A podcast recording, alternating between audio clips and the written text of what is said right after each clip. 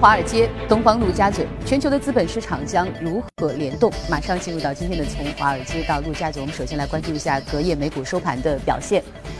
隔夜的美股呢是全线的翻红啊，这个其实道指和标普最近都是在连创九天的新高，纳指的表现也是非常不错，上涨了百分之零点五一，报在六千三百八十三点七七点。背后有哪些具体的消息面的因素影响整个大盘的走势？马上连线到一财驻纽约的记者格尔，格尔你好。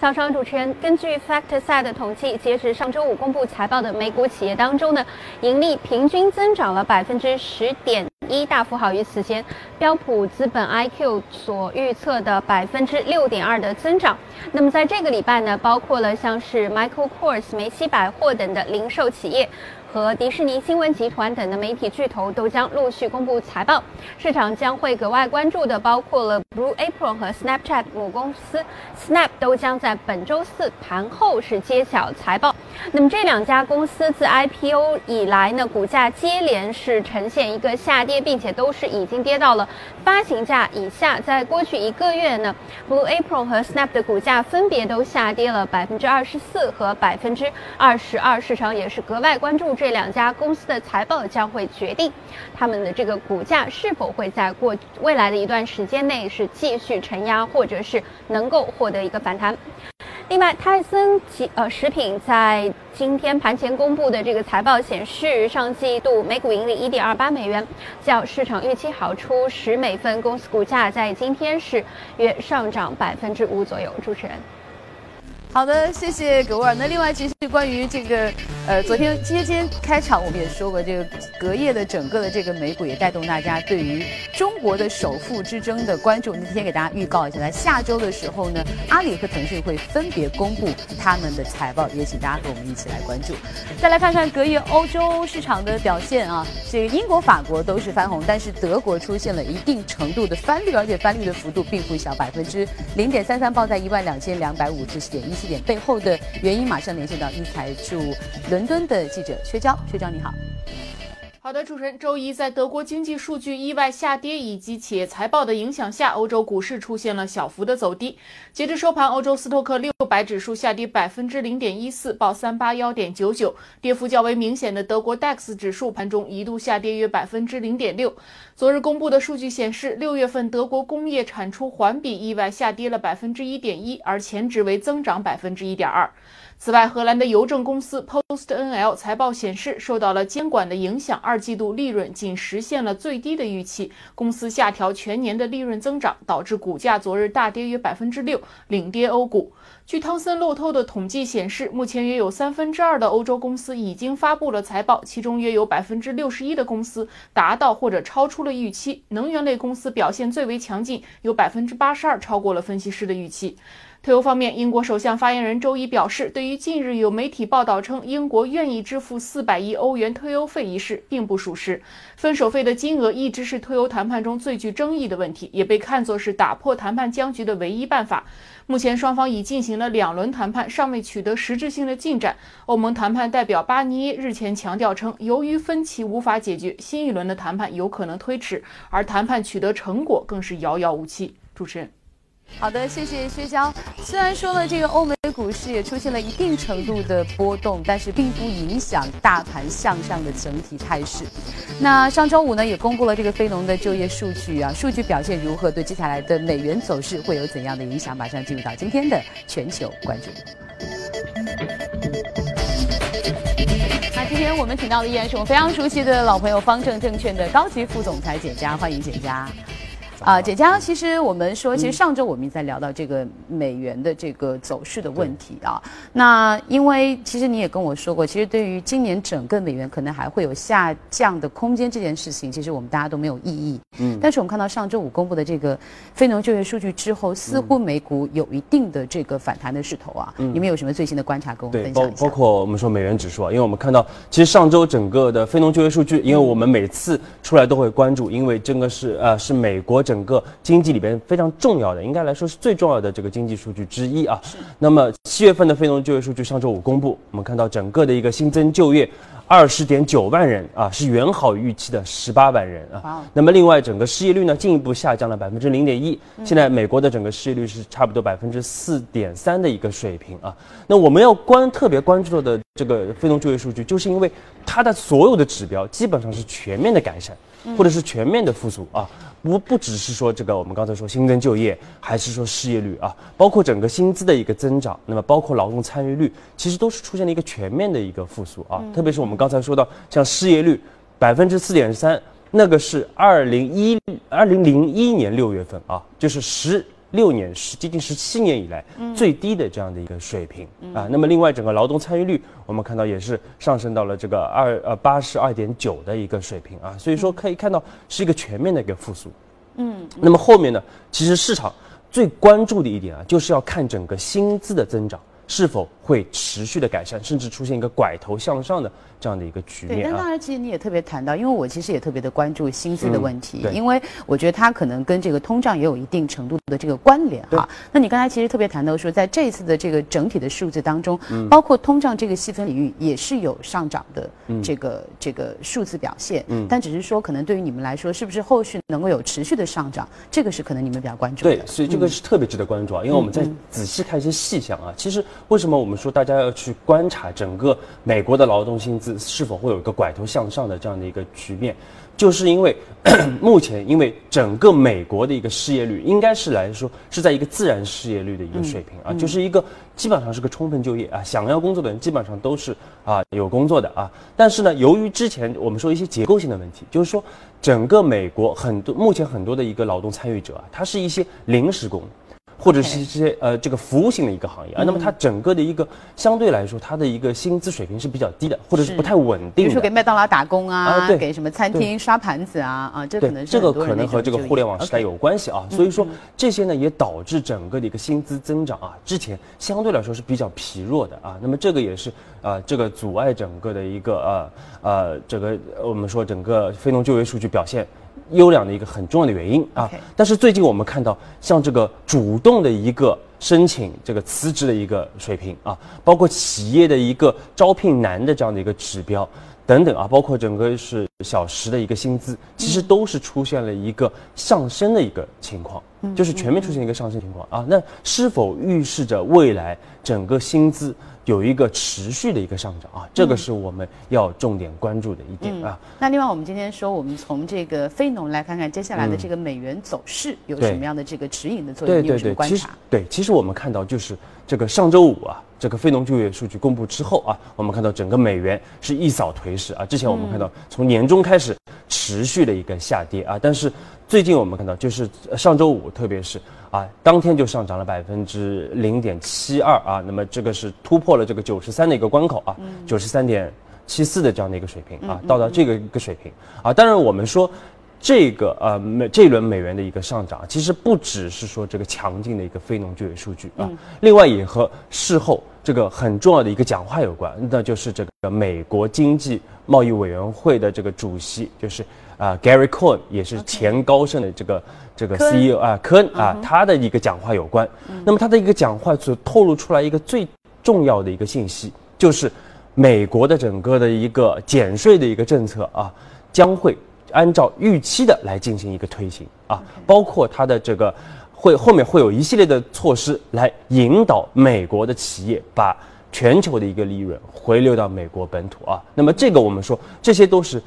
呃，特朗普当选前，包括当选之后所做出的一些承诺啊，包括共和党特朗普其实都是希望来推进整个的一个税收的一个改革的啊。但是我们说，由于之前大家对于特朗普新政的一个不信任啊，所以说。这个也压压制了整个的一个预期。我们看到，其实这点我也想听听看你的看法啊。因为刚才虽然这个科恩他是说对于接下来的这个减税是没有意义的，但是我最近也看到一些表态，说可能对接下来的这个特朗普的这个减税，是不是能够如他所期待的这样的一个规模，呃，这样的一个速度。这样的一个呃势头哈，那大家还是有一定的质疑的。所以我觉得，比如你你是怎么来看待？对，其实我们说，因为我们我们从年初开始一直对美元相对来说是比较谨慎的啊。最重要的就是我们对于特朗普的一个执政能力，对于他的一个新政的一个推出，嗯一直是表示比较大的质疑的。那么市场目前来看也是验证了我们当时的这样的一个判断啊，嗯就是。啊，由于美国整个政治体制的一个原因，由于特朗普的一个极低的一个支持率啊，可以使可能就使得他推出一些政策的可能性啊，或者是难度啊会更大啊。但是呢，呃，他肯定还是因为他的医改基本上已经宣告失败了，嗯，所以他后面对他来说，他急需要去啊有一些实质性的这样的一个政绩啊来。推出，而且他上台打的就是经济牌，对，所以税改是所有里面大家最关注的，也是最关注的啊，可能就是对他的一个特朗普新政来说也是至关重要的一点，而且是相对来说比较容易推出的一点啊。那么后续我们说下半年啊，因为现在整个大家对于这个税改的一个预期非常低了啊，所以说下半年不排除这个预期有反复的一个可能性啊。我们看到特朗普肯定是会想尽各种办法来推出整个的一个税改的措施啊，但是能否？最终的落实，其实我们看还是要综合的去评判他的整个的一个执政的一个能力啊，包括他的整个的一个呃名望的一个支持，包括他在党内所获得的这个支持啊。所以说，我们说这个也是下半年我们特别重点去关注的这一点啊。但是目前来看，由于这个他的包括非农就业数据的一个良好啊，包括科恩的一个讲话啊，包括所以说美元指数在九十三这个非常重要的关口，我们说九十三是一个非常重要的关口，因为。从历史数据来看，九十三上下一直是美元指数的一个很重要的这样的一个支撑位和阻力位啊。那么在这样的一个位置，确实市场已经开始出现了一定的一个分歧啊。所以说，在这个地方，可能美元指数相对来说会有一个企稳反弹的一个走势，但是后续能否？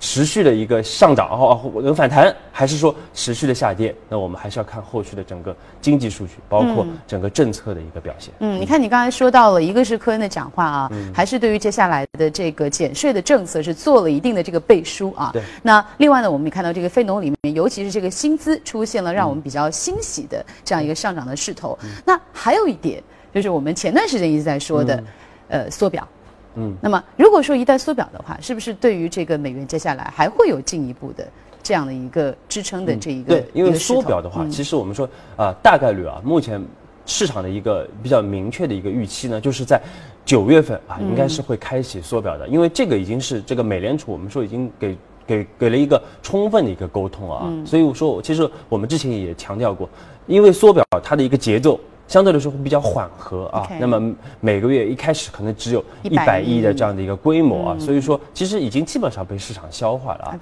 这呃这个其实早市场早就了解到啊，但是这个并不会带来这个美元的一个持续的一个增长啊。那么更重要的还是我们说整个的一个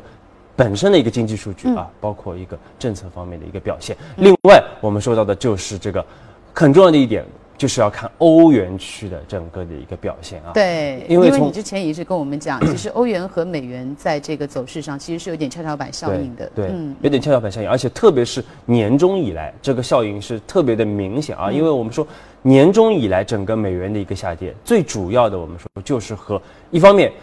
欧洲经济走得非常的强劲，另外呢，美元经济或者是美国整体相对来说比较平稳或者疲弱是有直接的一个关系的啊。那么我们看到这个是当时的一个主要的一个矛盾啊。那么我们看到，其实从呃再回溯早一点啊，其实我们上周也说过，就是一四年开始，美国当时走得非常的强劲啊，美国开始退出 QE，所以说美国美元对欧元是上涨了百分之十二啊，当上涨百分之十二。从一四年到一六年，从八十一路上涨到一百零三的一个水平。嗯，但是从目前来看呢，正好是倒过来啊，就是美国整个经济数据表现的比较的一个疲弱或者一个平稳，而且特别是我们看到美国的整个通胀的一个数据啊，相非常的这个疲弱啊，导致整个对于美联储加息的一个预期进一步的一个推后啊。那么同时呢，欧洲的无论是这个经济啊。经济我们看到持续的一个复苏，包括德国的一个经济的一个表现。嗯，另外呢，整个欧洲央行的一个收紧货币政策的一个预期也在增强啊。这这样的一个倒过来的一个跷跷板呢，使得短期我们看到欧元，特别是欧元对美元走得非常的强啊。那么间接的，我们说也压制了整个的一个美元的一个表现啊。嗯嗯。对对是，但是对，所以说，但是后面呢，我们说这个由于刚才我们说的这个非农就业数据的一个推出啊。包括科科那个讲话啊，包括薪资的一个可能的上涨，可能一个上涨啊，那么而且又到了这个九十三的这样的一个关口啊，所以说我们说短期之内啊，能否进一步的一个下探，这个目前还不好说啊，因为美国目前来看有一点企稳向上的一个态势。总结另外，我们刚才说这个像欧元区，像德国。啊，表现出来的一些数据呢，又有些良莠不齐啊。那么直接说短期来说，我们说美元企稳。向上还可能性还比较大啊，相对来说会比较大啊。但是从更长期的角度来说，还是要看两国之间的这样的一个跷跷板的效应啊，看谁可能经济的一个复苏或者通胀的一个回升表现得更为强劲啊。我们可以给整个的一个全球的一个汇率市场。有一个非常直接的一个判断。嗯，总结一下，就是说接下来美元可能在三九十三的这个阻力位上可能会有一些盘整，欧元呢还会有继续向上的这个趋势啊。好，那我们再来看看今天的异动美股板有哪些值得关注的板块。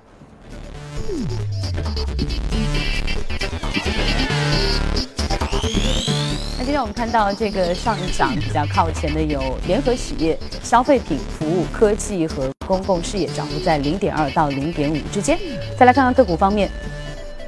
个股方面，今天哇领涨的生物科技啊，MYOK 涨幅百分之八十三点三八，医疗设备也非常的不错，二十八点二二。另外呢，信用服务、影院和应用软件的相关方面的这个公司表现也不错。我们再来看看今天我们关注到的异动美股是 On Deck Capital，是一个 P2P 的平台啊，涨幅也是非常的喜人，百分之十八点四八，报在了五块钱。哦，它这个股价很低啊。嗯啊，但是它的这个涨势很好，涨势不错，而且最近其实它整个涨势都不错啊。那么 All That Capital 呢，大家可能不太熟悉啊，因为它其实。成立于二零零六年，也是有十一年历史啊。因为它因为 P to P 公司相对来说整个历史都不是很长啊，都不是很长。那么总部它是位于这个整个全球金融中心纽约啊。雇员呢不不多，七百一十八人啊。也还可以了。对，还可以啊。那么它其实我们说这个所谓的 P to P 公司啊，其实主要就是通过一些新的一些技术啊，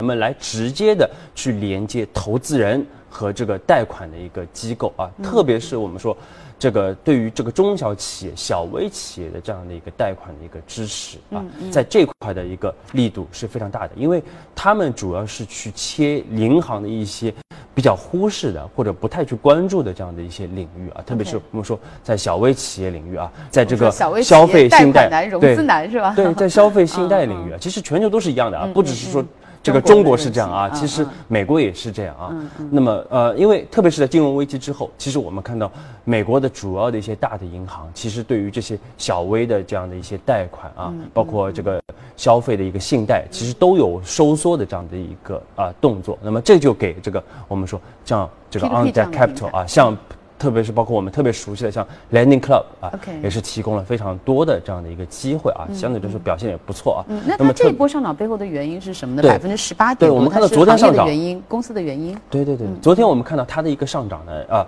一方面很重要的一点就是它昨天公告和这个。呃，摩呃，J P Morgan Chase，呃，就是摩根大通啊，有进一步的这样的一个业务的一个拓展。哪方面的业务？对，那那它主要呢，就是说啊，因为它自己还是一个整个的一个贷款的一个承接商啊，包括一个提供商啊。那么大呃那个摩根呃 J P Morgan Chase 呢，它更多的会去提供我们说是一个一呃资金方面的一个支持，可能是对这个 On Deck Capital 提供更多。资金方面的支持啊，因为昨天整个电话会议里边，我们看到没有特别多的这样的一个合作的一个细节，只是说双方有这样的一个加深的这样的一个合作啊。那么另外我们看到昨天啊，他也公布了整个的一个最新的一个二季度的一个财报啊，因为像这些这个互联网的这个呃这个创创业企业啊。还是处在一个净亏损的一个状态啊。我们看到整个二季度还是亏损了这个两百六十万美元啊。但是相比于去年的这个一千八百七十万美元的这个季度亏损来说，已经是小很多了，而且已经是非常超预期了啊。那么这两点加总起来，我们看到也导致昨天。股价是出现了百分之十八的一个非常不错的一个上涨啊，而且我们看到最近股价都表现的相对来说比较不错啊，特别是我们看到昨天其实不只是 On Deck Capital 出现上涨啊，因为这个像这个呃我们刚才说 Landing Club 啊也是出现了百分之七的一个上涨，也就是说，其实对于华尔街的投资者来说啊，整个的一个它和这个摩根摩摩根大通的这样的一个合作啊，不仅仅是说这个公司的一个利好。而市场更多的认为是一个整个对 P 的 to P 行业的这样的一个利好啊。嗯其实这是我特别关心的一个话题，因为我觉得 P to P 这个行业，其实之前有一段时间，在它刚刚出来，包括刚刚到中国的时候，其实还是蛮新奇的，因为大家很期待用科技的方式去改变这样一个投资和借贷方信息的不平等啊，包括可能这样一些信用的这样的一些不平等的一些问题。但后来我们发现，因为这个行业它缺乏很多的监管，对。啊，所以这个行业其实后来也遭遇了它自己的这个滑铁卢。那么现在呢，就是说，呃。我们其实聊 P to P，至少我们两个人聊的是不多的啊。那我觉得今天我们聊到它，刚才你也说到了，其实包括我们的这个 Lending Club，包括我们的这个 On Deck Capital，他们都迎来了一个行业性的这个利好。那么现在其实 P to P 这个行业在美国的发展是一个什么样的一个地位啊？就是什么样的一个状态？我想了解一下。嗯，其实它整体来说，我们说还是在一个，因为它还是切了这个银行的一个小的蛋糕，就是银行可能他不想要的，或者是一些风险相对来说比较高的这样的一个呃蛋糕，也是一个呃这个风险收益比相对来说比较低的这样的一个行业啊。但是呢，确实也是个苦这个活儿哈。对对，就是一个苦活累活啊。但是因为这个科技的一个介入啊，包括我们说整个的一个呃呃，目前整个市这个需求，整个市场需求还是在这边的啊。包括这个中国也是一样啊。所以说这个市场呢，我们还是持续的看好啊。但是呢，确实像主持人说的，需要更多的这个行业的一个监管来更规范整个市场。因为美国相对来说它会规范一点啊，它更多的只是作为一个平台，作为一个中间人啊。这个公司本身并不涉及到任何的一个资金的这样的一个资金池啊资金池的一个业务的啊，但是国内可能不一样啊，很多可能初始啊，它就是以这个呃骗钱或者是以这个啊卷卷钱跑路为目的的啊，所以说这整个的一个初衷或者整个商业模式在细节方面还是有一些不同的啊，但是我们说。如果国内一些做的比较规范的一个平台啊，未来还是有非常不错的这样的一个成长的一个空间的啊，因为这个市场需求确实是客观的摆在这边。嗯嗯，好的，那我们这一时段的这个异动内容先了解到这里，稍后您将会看到以下的内容。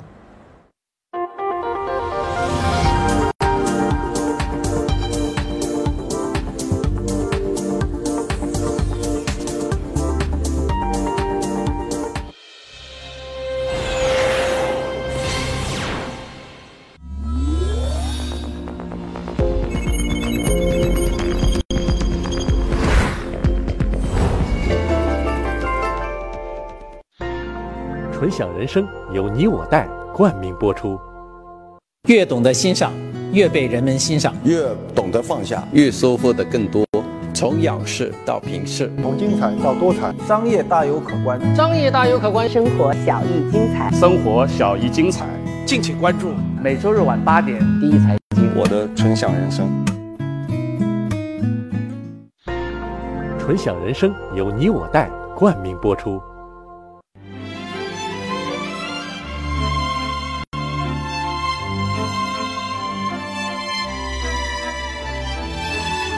约三个世纪的经典，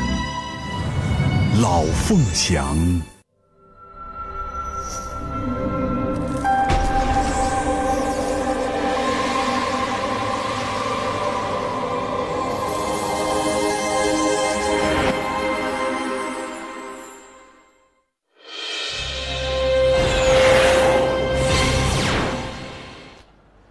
下呢再来看一下公司方面。首先是新浪微博股价在周一大涨了七点四九美元，达到了八十六点二六美元，涨幅达到百分之九点五一，这是历史新高。原因呢，也许是因为公司将在美股市场周三盘前发布第二季度财报。那有观点认为，新浪微博在公司即将发布财报之际，股价大涨，说明投资者预计公司业绩表现有可能会超出预期。另外，最近呢，动视暴雪公布了2017的第二季度财报，显示动视暴雪在2017第二季度净营收16.31亿美元，净利润在2.43亿，同比去年增长61%。受益于《魔兽世界》《守望先锋》《炉石传说》等游戏的表现，动视暴雪第二季度月活用户达到了4600万。关于第三季度的业绩展望，财报表示，由于旗下游戏的优异表现，动视暴雪对2017全年预期的营收，从第一季度的计划61亿美元提升到了64亿，而第三季度的计划营收则在13.85亿美元。消息人士表示，印度宝莱坞最大的电影制片商 Arrow 集团正在与苹果和其他主流内容分发平台谈判，出售包括电影和音乐在内的全部内容库的版权。消息说，其他参与谈判的公司还包括了亚马逊、奈飞。不过呢，谈判还处在早期阶段。根据印度经济时报的报道说，这笔交易的价格可能大约是在十亿美元。据美国汽车媒体近日报道，美国电动汽车公司特斯拉首席执行官马斯克向投资者透露，过去一年大约有六点三万人取消了特斯拉 Model 3的订单。但是呢，马斯克表示他并不担心 Model 3的未来。作为特斯拉目前价位最低的车型，Model 3订单量去年最高曾达到五十一点八万，截至今年八月二号，其订单总量为四十五点五万。特斯拉没有公布为何这六点三万人取消订单，但马斯克表示，订单减少不见得是坏事，他并不担心特斯拉 Model 3的未来。不过，供应四十五点五万辆 Model 3依然是一个很大的挑战。自从今年七月二十八号交付了第一批 Model 3之后，特斯拉每天大约接到一千八百份新订单。特斯拉正尽其所能提高 Model 3的产量。特斯拉公司此前表示，走平价路线的 Model 3是该公司重要代表产品，也将成为电动车普及的关键产品。另外呢，在周一，特斯拉表示将通过发行债券筹集大约十五亿美元的资金，原因是这家美国汽车制造商寻求提高其最新的电动轿车 Model 3的产量。呃，此前呢，特斯拉收到了数千份提前预定的订单。具体来说呢，自从 Model 3在七月份晚些时候下线以来，每天大约有一千八百辆的新订单。另外有消息说呢，阿里巴巴将与万豪国际合作，大力推动自己的旅游服务。万豪是全球最大的酒店经营商，旗下六千多家酒店遍布了全球。双方呢将成立一个合资公司，在阿里巴巴旗下的飞猪网站上推广万豪旗下酒店，包括同名万豪酒店以及喜来登和丽思卡尔顿。那根据双方的联合声明，两家公司将联结双方的忠诚计划，并开展中国游客促销活动。好，公司方面的消息就是这些。以下进入今天的美股放大镜。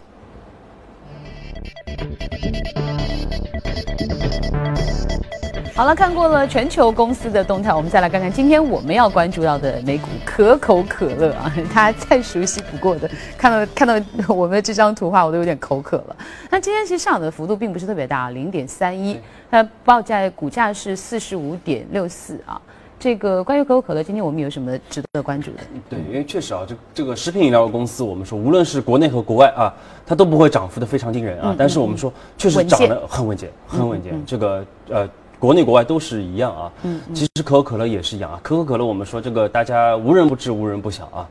这个一百三十多年的一个历史，一八八六年成立的，总部为美国亚特兰大市啊。那么它也是巴菲特我们说非常著名的嗯。这个投资的一个心头爱，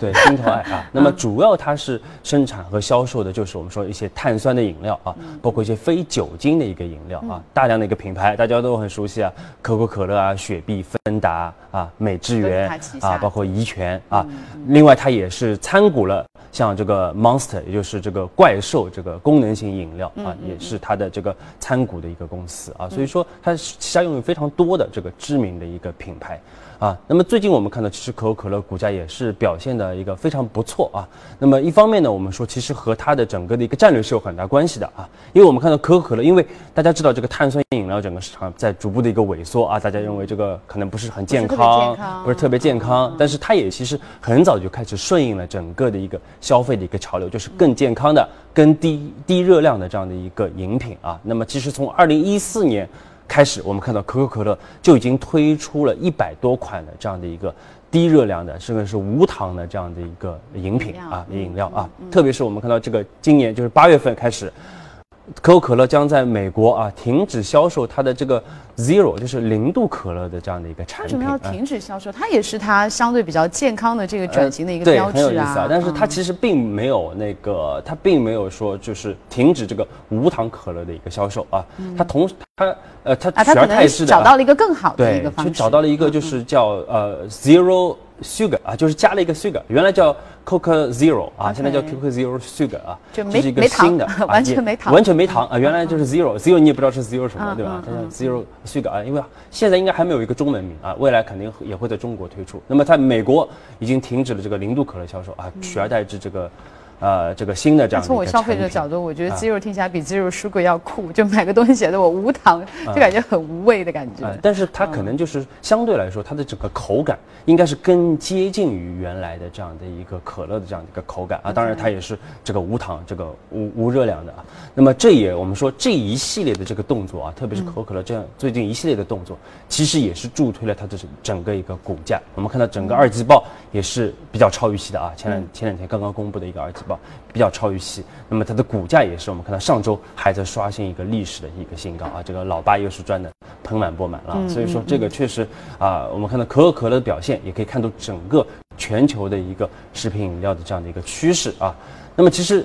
回过头来说国内啊，其实我们我们大家都知道，尤其是我二零一六年年初开始就。一直在推荐这个食品饮料板块啊，反复的推荐。那么我们看到整个食品饮料，特别是像白酒板块，也是雄冠啊牛冠整个的一个 A 股的啊，这个确实表现的非常不错，而且目前还在刷新一个历史的新高。像我们这个茅台啊，上周我们看到又是创了一个历史的一个新高啊，四百多块了。对，其实我们年初我们建议大家还是要持续的去看好整个的一个板块啊，为什么？因为二零一七年。首先，我们说整个市场风格不会有特别大的变化，大家还是更多会去关注这个有业绩的啊，有这个稳定成长的，估值相对比较便宜的这样的一些个股和板块啊。那么另外呢，我们说整个的一个食品饮料，因为这个行业来说，它一旦复苏，它不会马上终结啊，它会有至少有一个三年的这样的一个周期啊。那么二零一七年应该来说还是整个行业表现非常优异的这样的一个一年。啊，那么另外呢，我们说这一年其实整个业绩也会有一个比较明显的一个体现啊，业绩会有个加速的一个表现啊。确实，我们看到整个像茅台集团啊，在高端酒里边，呃，最典型的就是茅台啊。茅台的整个二季度的一个财报，相比一季度又有一个啊加速的一个成长啊，整个收入增长百分之三十九啊，利润增长百分之三十五。对于这么大体量的一家公司来说啊，非常的不容易。而且我们看到整个茅台的一个上涨。它并不是靠这个量的一个上涨，因为它整个的一个呃销量只增加了百分之十，啊，甚至还出现了一个收缩的这样的一个态势啊。那么它的一个上涨，